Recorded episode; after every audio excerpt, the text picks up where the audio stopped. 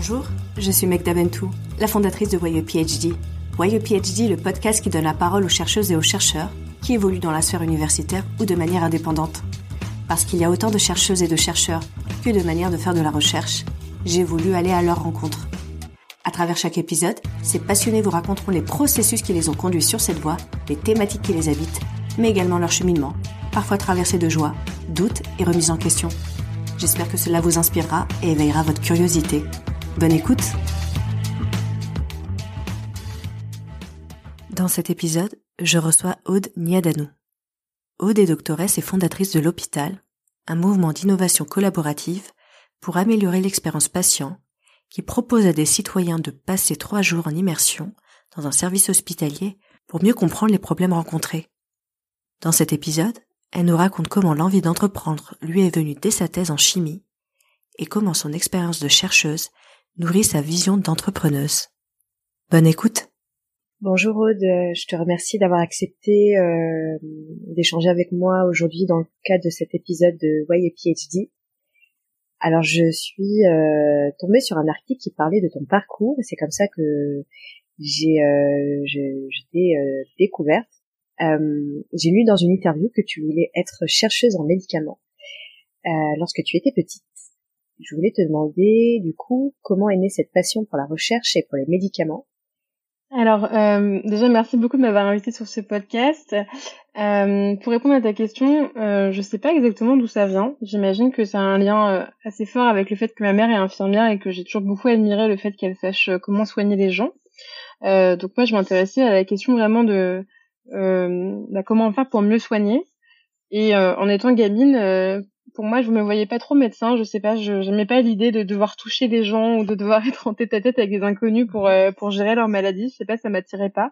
Et euh, et donc, euh, en toute logique, je m'étais dit, ben, ce qui aide à soigner, c'est les médicaments. Donc, si je trouve des nouveaux médicaments, et eh ben, c'est sûr que j'aurais participé à ça. Et en plus, peut-être que ça soignera plein, plein, plein de gens. Donc, j'étais partie vraiment là-dessus. Et en plus, j'adorais la chimie. J'avais un laboratoire de chimie pour enfants quand j'avais 7-8 ans et euh, je trouvais ça génial. Donc euh, voilà ça matchait parfaitement entre euh, le fait que je voulais travailler sur le soin et le fait que j'aime la chimie. C'est quelque chose qui, qui traînait depuis longtemps hein. vraiment j'avais 7-8 ans quand j'ai décidé que je serais chercheuse en médicaments. Et je suis restée je suis restée un peu obsédée par ça pendant longtemps. Donc c'était pour moi c'était la voie logique de faire des sciences d'aller en école d'ingénieur et de, et de travailler là-dessus. Et la, mon master en chimie ça avait plutôt confirmé ça puisque j'avais beaucoup aimé la partie vraiment expérimentale euh, et je me sentais bien dans le laboratoire où j'étais. Et donc pour moi, c'était très naturel de rester faire une thèse et de continuer à, m'intéresser à la recherche. Et comment tu construis ton projet de recherche euh, sur euh, quel support tu t'appuies pour proposer ton sujet? Alors en fait, il se trouve que j'avais fait déjà mon stage de master dans le même laboratoire euh, et qu'il y avait des sujets que je trouvais hyper intéressants. Donc euh, moi, je travaillais sur euh, des synthèses de molécules par des réactions multicomposants. Donc pour résumer, hein, les réactions multicomposants, ça permet de, de faire des synthèses hyper rapides en accrochant plusieurs réactifs en un seul pot. Donc souvent en synthèse, on va faire une étape égale, je rajoute un réactif, et là on va réussir à en mettre quatre d'un coup et à faire une molécule complexe rapidement. Donc déjà, il y a un côté un peu magique, euh, un peu euh, voilà, un peu impressionnant de ce qu'on arrive à faire en si peu d'étapes. Euh, et puis derrière, il y a aussi une notion aussi d'écologie parce que si on arrive à faire moins d'étapes de réaction, on arrive aussi à produire moins de déchets. il y a une notion économique, donc en fait, ça rend les médicaments plus accessibles et en même temps, ça permet d'accélérer la recherche en, en, remplissant les chimiothèques pour faire de la du, du, criblage au débit. Bon, je sais pas si ça parlera à tout le monde euh, tout ce que je dis là, mais en tout cas, euh, c'était un sujet que je trouvais vraiment hyper intéressant, euh, avec une, une, portée et un impact potentiel euh, important. Euh, et donc, pour, vraiment pour construire mon projet, je me suis beaucoup appuyée sur ce que j'avais travaillé déjà pendant pendant mon stage de master euh, et en accent plus particulièrement sur certaines réactions sur lesquelles euh, il y avait clairement euh, des choses à creuser et notamment beaucoup sur en fait si je résume aussi il y avait pas mal de, de réactions qui s'appuient sur des aldéhydes hein, donc avec de l'oxygène et en remplaçant par des thioaldéhydes donc en mettant un soufre à la place de l'oxygène il y avait pas mal de, de choses qui s'ouvraient de perspectives de choses qui n'avaient pas été beaucoup explorées mais qui pourraient avoir un intérêt fort. Et donc c'est une grosse partie de ce que j'ai fait en thèse Et en plein milieu de ta thèse, tu crées l'hôpital. Donc c'est un mouvement d'innovation collaborative pour améliorer l'expérience patient et euh, c'est un mouvement qui propose à des citoyens de passer trois jours en immersion dans un service hospitalier pour comprendre les problèmes rencontrés. J'ai plusieurs questions. D'abord, comment t'es venue cette idée? Et comment tu as géré tes deux casquettes d'entrepreneuse et de chercheuse? euh, Alors l'idée, en fait, elle est venue par pas mal de, de biais différents finalement. Euh, Déjà, euh, dans, dans le cadre de ma thèse, euh, j'avais pas mal d'activités autour euh, de l'accès des sciences, enfin l'accès aux sciences, pardon, pour les femmes. et donc, notamment, je travaillais avec une association qui s'appelle Paris Montagne pour proposer des stages en laboratoire pour des pour des jeunes lycéennes qui s'intéressent à la recherche. Mhm. Dans l'idée qu'en fait, en général, si on n'a pas une personne de sa famille qui fait de la recherche, on a du mal à se rendre compte de quoi à quoi ça correspond concrètement en fait et, donc pour leur permettre de mieux découvrir ce, ce métier euh, et ce, cet univers, pour qu'après elles puissent se projeter dans une carrière, elles pouvaient venir faire un stage. Euh, j'ai fait ça deux fois. À chaque fois, euh, pendant une semaine des vacances scolaires, j'avais euh, deux lycéennes qui étaient là toute une semaine. Et en les accueillant, à chaque fois, je leur disais bon, vous êtes là pour découvrir. Donc il n'y a pas de jugement ici. Si vous avez des questions, même si elles vous paraissent stupides, vous pouvez me les poser. Il n'y a vraiment pas de problème. Je suis là pour ça, etc.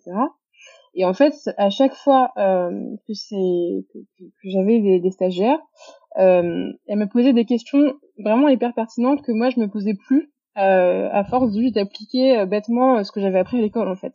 Mmh. Et euh, il se trouve que parfois ces questions, elles m'ont apporté un axe de réflexion, un angle de, de vision qui m'ont permis de résoudre des problèmes sur lesquels je butais depuis plusieurs semaines.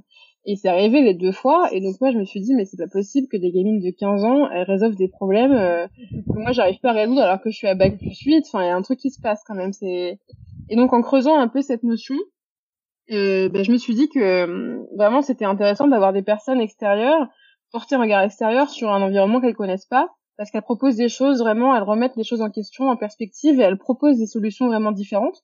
Et donc pourquoi pas appliquer ça à l'hôpital? Je trouve que moi j'avais participé un peu à des à des, euh, des formations doctorales où on nous demande de faire euh, des projets innovants, des choses comme ça.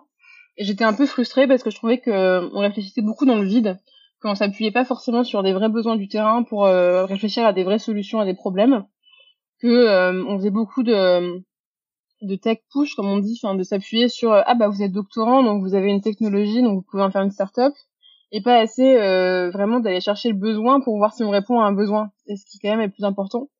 Et donc voilà, en, mélangeant tout ça, euh, ça m'a donné l'idée de créer des événements où on pourrait euh, commencer par aller en hôpital comprendre les besoins des gens et ensuite mhm. répondre par des solutions euh, concrètes qui auraient vraiment du sens.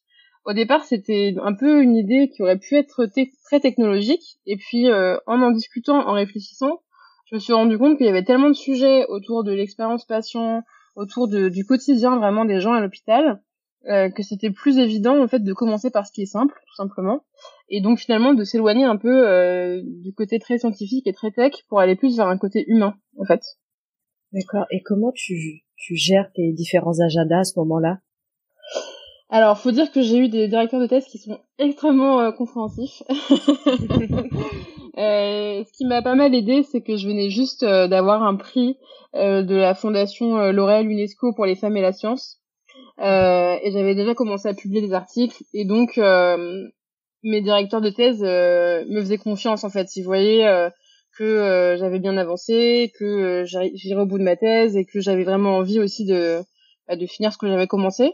Et donc ils m'ont laissé un peu de l'est pour pouvoir travailler sur mes autres projets faut dire aussi que vraiment je pense que c'est assez rare hein, comme comme typologie de, de directeur de thèse mais eux leur leur objectif quand on en discutait c'était que tous leurs doctorants trouvent leur voie et trouvent un métier qui leur plaise, mais que ce soit en recherche ou pas, euh, c'est pas grave quoi.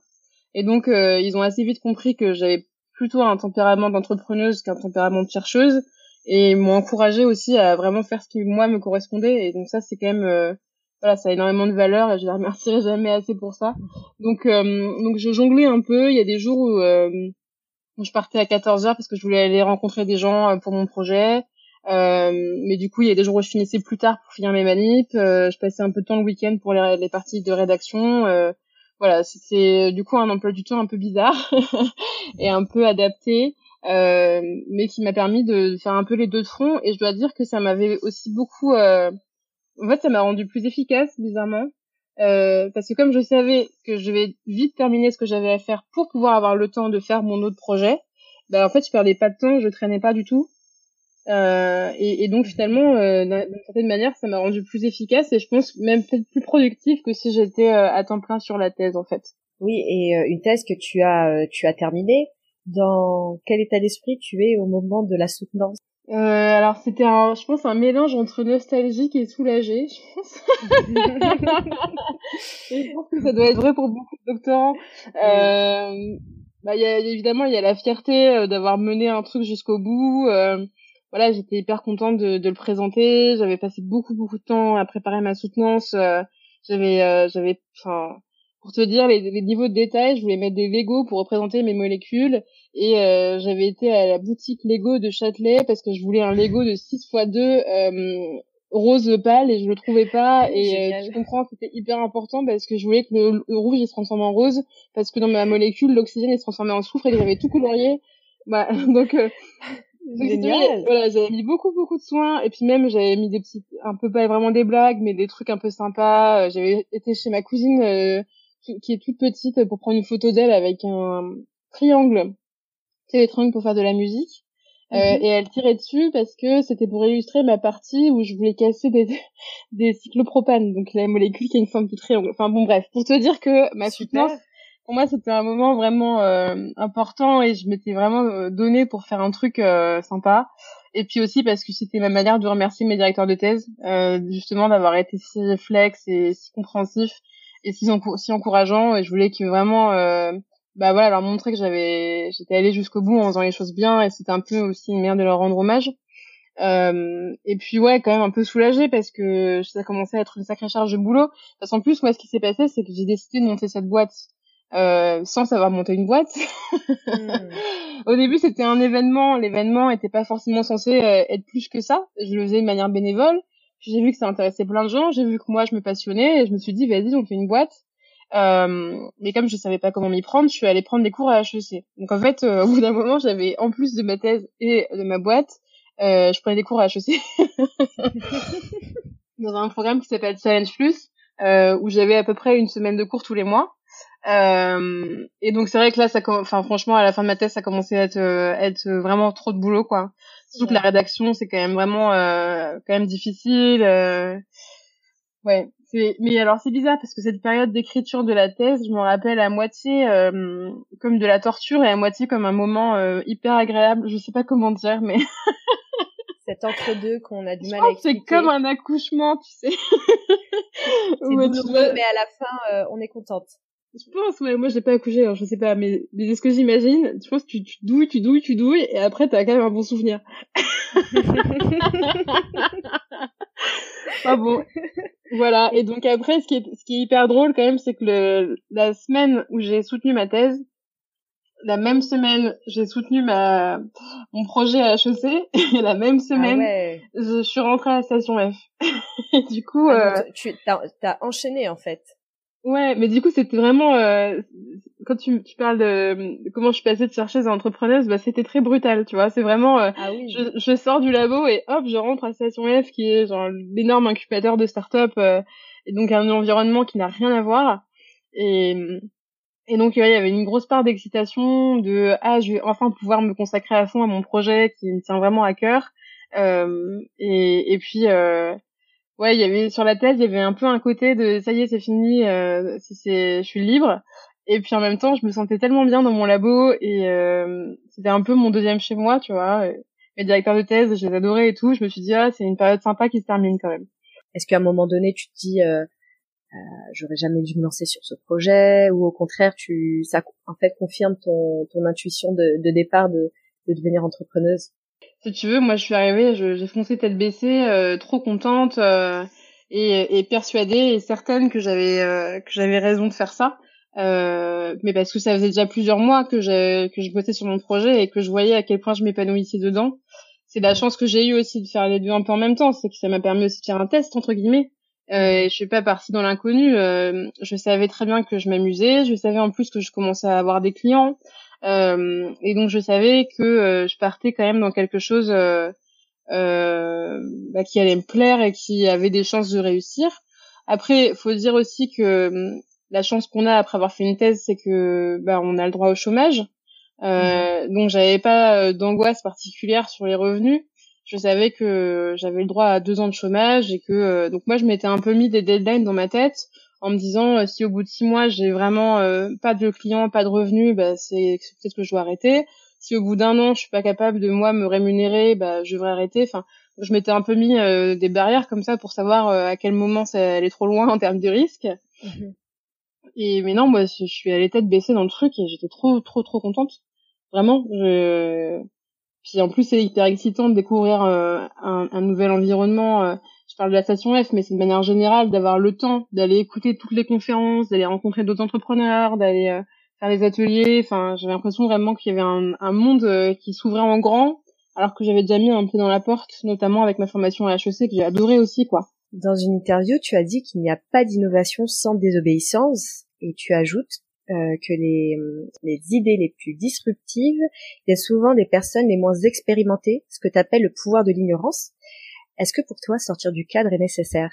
Ah bah oui, oui, sans hésitation, oui. Il euh, n'y a pas d'innovation sans désobéissance. C'est pas une phrase de moi, hein, c'est Michel Millot. Euh, mais je la répète tout le temps parce que j'en suis vraiment persuadée. Euh, quand je parle de désobéissance, c'est pas forcément désobéir à une autorité, mais en tout cas, c'est désobéir à une habitude et à des règles qui sont plus ou moins implicites.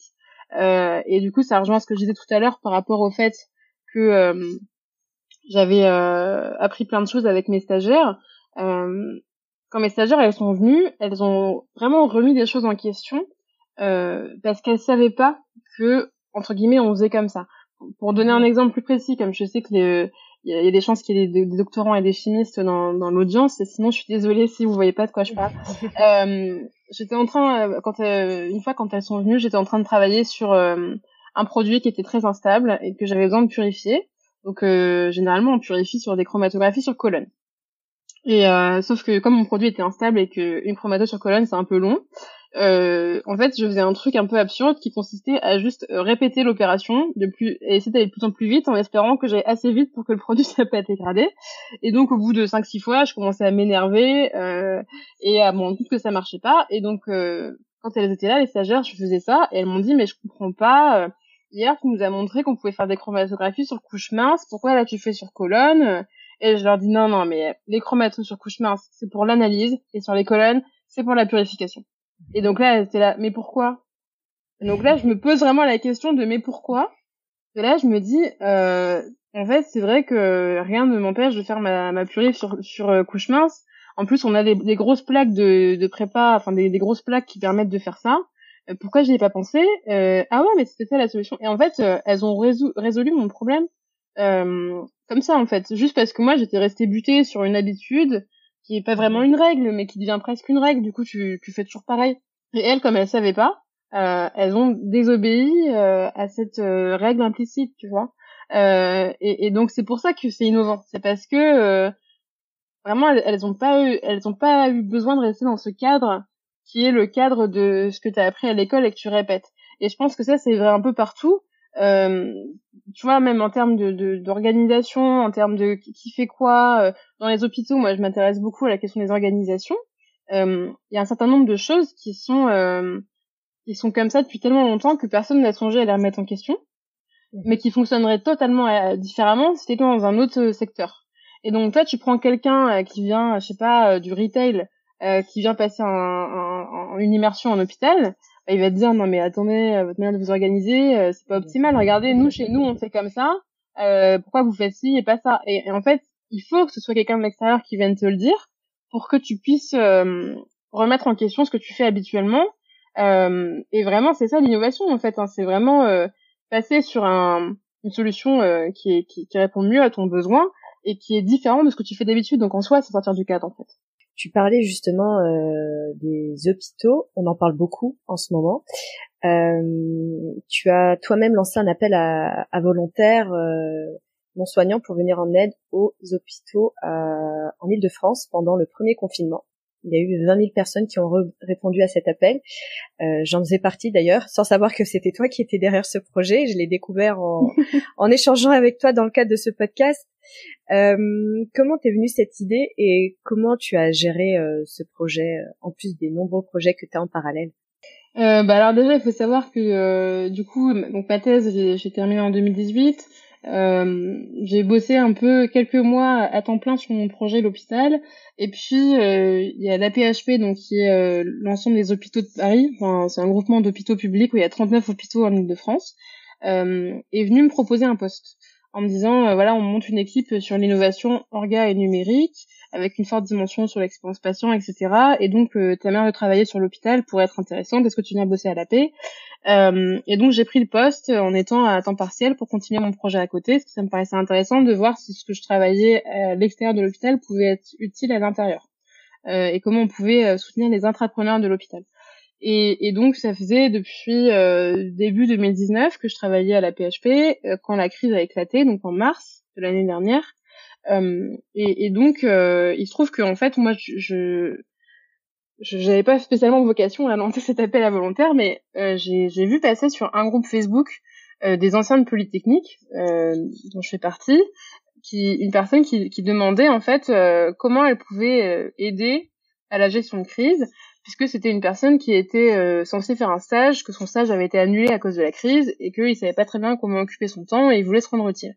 Et donc, moi j'ai répondu en disant que j'étais que je travaillais aux hôpitaux de Paris et que j'étais à peu près persuadée qu'on aurait besoin d'aide, parce que je voyais très bien l'ampleur que prenait la crise. Et donc je lui ai dit, bah écoute, envoie-moi tes coordonnées et puis je verrai si on voit qu'on a un besoin, peut-être qu'on t'appellera. Et donc j'ai informé euh, ma, ma, chef que j'avais euh, j'avais plusieurs personnes qui s'étaient manifestées euh, sur ce post Facebook et que peut-être qu'on pourrait avoir de l'aide, etc. Et donc c'est remonté un peu plus haut, puis on m'a dit oui, bah c'est bien, vas-y, fais ta liste et fais-nous passer la liste. Sauf que ce que j'avais pas du tout anticipé, c'était que j'allais recevoir des centaines de mails d'autres gens qui voulaient aussi aider pendant la crise. et, donc assez vite, le système du mail où tu copies-colles dans un tableau Excel, ça marchait plus trop. Euh, et donc j'ai créé un Google Form pour avoir directement toutes les toutes les réponses qui arrivent dans un tableur. Euh, et en fait, le Google Form, il a commencé à tourner puisqu'en fait les gens s'envoyaient le lien euh, euh, sur les réseaux sociaux, sur WhatsApp, dans des chaînes de mail, etc. Et donc c'est comme ça que en fait la communauté a grossi mais à toute vitesse. On avait la première semaine on avait 10 000 personnes dessus quoi. Et, euh, et au bout d'un mois on avait 20 000 personnes. C'est quelque chose euh, qui était plus ou moins fortuit tu vois. Entre guillemets j'ai pas fait exprès. Euh, je gérais ça avec une de mes collègues qui s'appelle Louise et c'est vrai qu'on a été hyper surprise et assez vite on s'est dit ça va pas marcher euh, de juste faire passer une liste. il faudrait qu'on crée vraiment une plateforme d'interaction euh, pour que euh, ce soit plutôt les gens de la PHP qui proposent une mission et les volontaires qui répondent, plutôt que de devoir aller chercher dans une liste à quel volontaire on va s'adresser à chaque fois. Quoi. Mhm. Donc on a monté un Slack et en fait on a mis en place tout un petit système euh, pour que à chaque fois que quelqu'un a un besoin, il rédige une mission, que nous on poste la mission sur Slack, que les volontaires puissent postuler et qu'on puisse faire un peu un tri de ceux qui seraient disponibles, qui seraient compétents pour la mission et qu'on mette en relation tout simplement ceux qui avaient un besoin avec ceux qui étaient dispo. Euh, et, euh, et, en fait, ça a fonctionné très bien euh, avec cet outil et avec un petit ensemble de, de bénévoles. Hein. Il y avait une vingtaine de bénévoles qui venaient du Slack, qui nous ont géré, qui nous ont aidé pardon à le gérer. Euh, donc on appelait euh, les modérateurs, euh, qui vérifiaient bah, que tout se passait bien, qu'il n'y avait pas de soucis avec les différents messages qui pouvaient être reçus, que le lien se faisait facilement avec le, la personne qui a demandé une mission, qu'il fallait, faire aussi des papiers pour autoriser euh, le déplacement pendant le confinement. Euh, il y avait une convention évidemment aussi avec, la PHP un peu encadrer ce bénévolat. Enfin donc tout ça, ça a été géré par une équipe de 20 personnes. Euh, c'était assez dingue d'ailleurs euh, de voir qu'on pouvait gérer 20 000 personnes en étant 20 et avec un outil euh, bah, Slack euh, qui était qui existait déjà et qui a été un peu détourné parce que ça sert pas à ça à la base mais qui a largement suffi. Comment ton expérience de chercheuse nourrit ta façon de mener tous ces projets et euh, bah, d'entreprendre de, manière générale? Euh, moi, j'ai beaucoup tendance, quand j'ai euh, une idée de quelque chose, à le mettre en place tout de suite, euh, avec peu de moyens, juste pour voir si ça marche. Et c'est d'ailleurs comme ça que j'ai monté ma boîte. Au début, j'ai monté un événement parce que j'avais eu une idée, et puis euh, c'est parce que ça a marché que été plus loin. Et, et, donc, je pense que c'est vraiment un réflexe de chercheur de se dire, euh, bah, j'ai une idée pour savoir si elle marche, je vais faire une expérience. Et, et l'expérience, je vais pas attendre pendant trois ans d'avoir raffiné mon idée pour la faire. Je vais la faire tout de suite pour savoir si c'était une bonne idée ou pas et pour poursuivre. Et donc toute cette notion de test and learn dont on parle beaucoup dans les startups, c'est quelque chose qu'on apprend euh, très très tôt dans le métier euh, de chercheur. Et, et, à côté de ça, il y a toute la notion aussi euh, de faire de la bibliographie. C'est quand même une compétence qu'on acquiert après beaucoup de temps. Même à la fin de la thèse, on n'est pas encore forcément au top sur la biblio. je veux dire en termes de temps passé.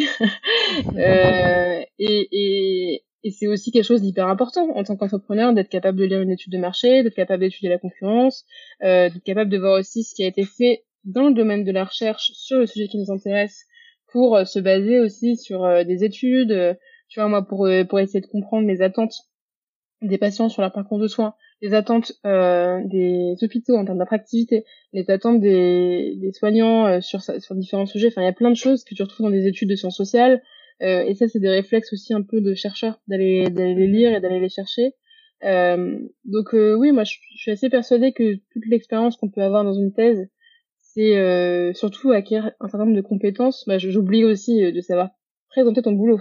Parce qu'en tant qu'entrepreneur, tu passes ton temps à pitcher, euh, tu vas avoir des clients tout le temps, tu vas chercher euh, à te faire connaître et en fait c'est pareil, apprendre à, à, prendre la parole et à présenter ton travail de manière convaincante bah, c'est aussi un boulot euh, que tu fais quand tu vas euh, participer à, à, des à des congrès, etc. Enfin, donc euh, il y, a, y, a, quand même beaucoup de parallèles.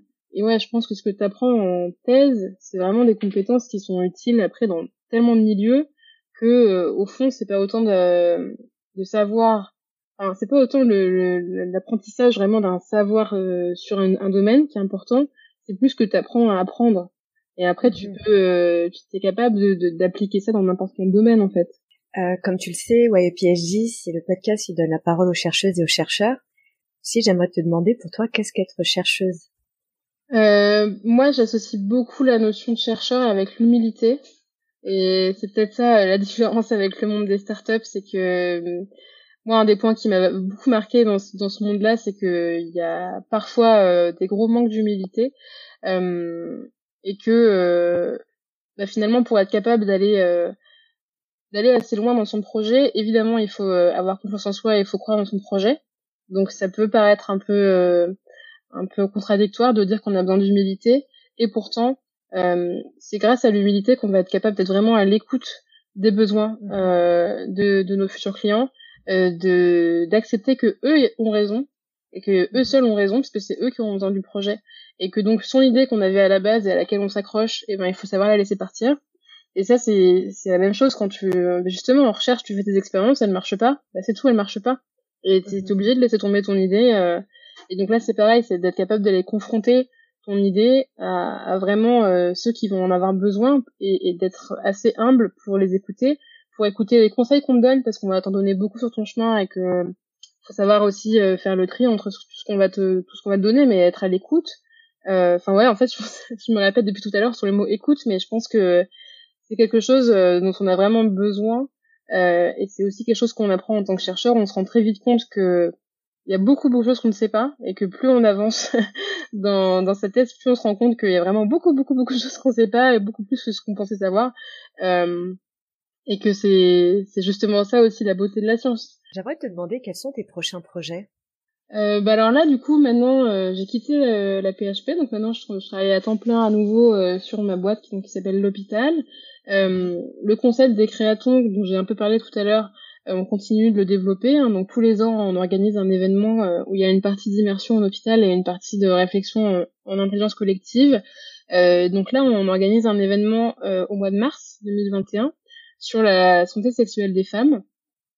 C'est un événement euh, qu'on organise notamment avec la chaire euh, Droits humains et santé sexuelle de l'UNESCO, euh, sur lesquels on va vraiment réfléchir ensemble sur des solutions assez concrètes, sur toutes les questions qui vont être liées évidemment à la maternité, mais pas que, aussi à l'accès aux soins, à toutes les questions vraiment d'accueil de femmes victimes de violences. donc c'est des sujets, je pense, qui sont juste extrêmement importants, à la fois pour les hommes et pour les femmes.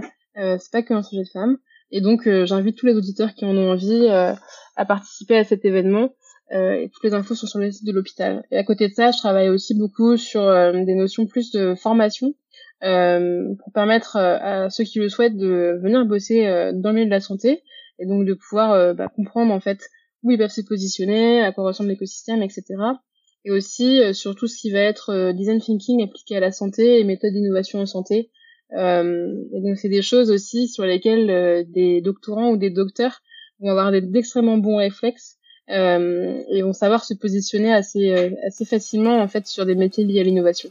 On a hâte d'en savoir un peu plus et d'assister à, à tous ces événements. Euh, Aude, je te remercie d'avoir accepté d'échanger avec moi aujourd'hui dans le cadre de ce podcast. Bah écoute, merci à toi en tout cas euh, de m'avoir invité. Je suis ravie d'avoir partagé mon expérience et j'espère que beaucoup de docteurs et doctorants auront envie de se lancer en entrepreneuriat. Je te dis à très bientôt. À bientôt, merci Magda. Vous pouvez retrouver toute l'actualité de l'hôpital ainsi que les prochains créatons sur le site l'hôpital.com ainsi que sur les réseaux sociaux. Vous pouvez suivre l'actualité de YEPHD sur le site internet yephd.com et sur les réseaux sociaux. Si cet épisode vous a plu, n'hésitez pas à y ajouter 5 étoiles sur les plateformes d'écoute. À bientôt!